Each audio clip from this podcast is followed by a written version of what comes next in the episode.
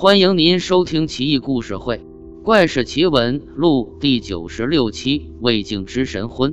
广陵，吴延涛是此地的一个斗仓官，家境较为贫寒，有一个弟弟已经成年，因父母俱亡，长兄为大，于是他张罗着为弟弟提亲。恰巧他的邻居中有个媒婆，于是他略备薄礼。请求媒婆为其弟多多走访，去寻找合适的女子。事成之后另有重谢。媒婆满口堆笑，连忙应承下来。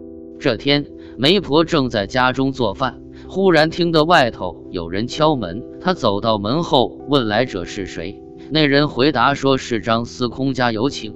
媒婆虽然心有困惑，但以为是有生意上门。也不便多过问，于是便开门，随着这人走。走到目的地一看，原来是正圣寺东南的一个府邸，看起来金碧辉煌，很是雄伟壮观。媒婆终于忍不住心中的疑惑，说道：“我做这一行也是有些年头了，见过的大小人物也有许多，但是我怎么从来没听说有张司空这么个人呢？”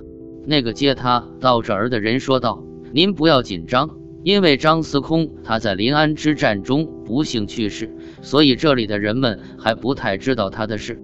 您这边请。进了府门之后，媒婆目光所至之处，只见府邸内的摆设无比精美，有许许多多他这一生都梦寐得到的物品，像极了一个王公贵胄之家。正厅上坐着一个老太太，有人说这是县君。媒婆行了礼，老人道：“老身不便。”只是点头作为回礼。老人请媒婆坐定之后，后堂一阵珠玉郎当声，这家的女儿也出来了。老太太于是对媒婆说道：“老身听你说吴家想求婚，因此我打算把我这个女儿许配给吴家公子。”媒婆说道：“吴家官小，不过是一小小的斗仓官而已，而且家贫如是，怎么能和你们这样的？”既高氏而又富裕的人家结亲呢？这时候，只听见张氏女自己回答道：“我母亲年事已高，而我又没弟兄，家业又这么大，因此想托付自己给一个好人家。久闻吴家公子孝顺而又恭谨，这就是最合适不过的了。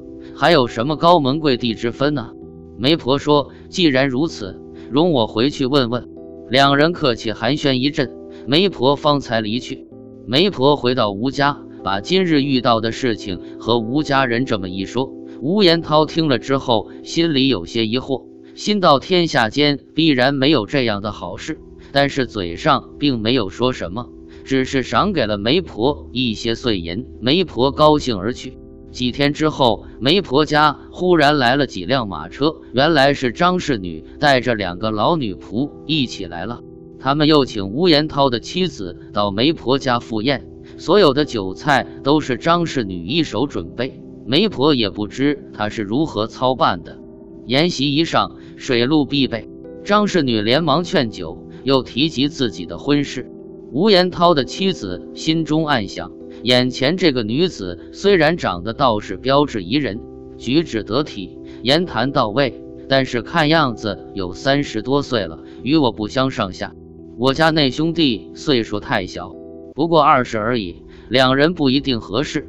此时张氏女立刻就说：“夫妻姻缘之事，本来就是前世所定，如果命里注定该结合在一起，年龄大小又有什么关系呢？”吴奇听完这话，惊愕不已，不敢再说什么，只是安静的吃饭。张氏女又拿出红白两匹绸子，说道：“暂请先收下这定礼吧。”送了不少其他的礼品给吴家，张氏女待到天黑，又请请媒婆和她一块回家，刘媒婆在她家住了几天。张氏女对媒婆道：“没有人知道我家到底有多富，但是这一切将来都是属于吴郎的。”张女屋里有三个橱柜，高可及屋顶。张氏女上前打开，让媒婆看，只见一个橱柜里装金子，一个柜子装银子。然后又指了指地下，说：“你猜下面是什么？”我告诉你吧，下面全是钱。媒婆一副惊呆了的表情。张氏女说完话后，就叫人来挖，几个大汉才挖了一尺多，就见里面全是钱。张氏女又领着媒婆来到外庭，只见庭院拴着一匹红棕白马，旁边有一只大猪。在外庭西面有一个大厅，里面放着各种精美的世间少见的家具用品。张氏女说都是为结婚所准备的礼品。这天晚上，媒婆刚睡下，就听院里的猪像受了惊一样狂嚎。她正待起身去看，却听见张氏女招呼使女们说道。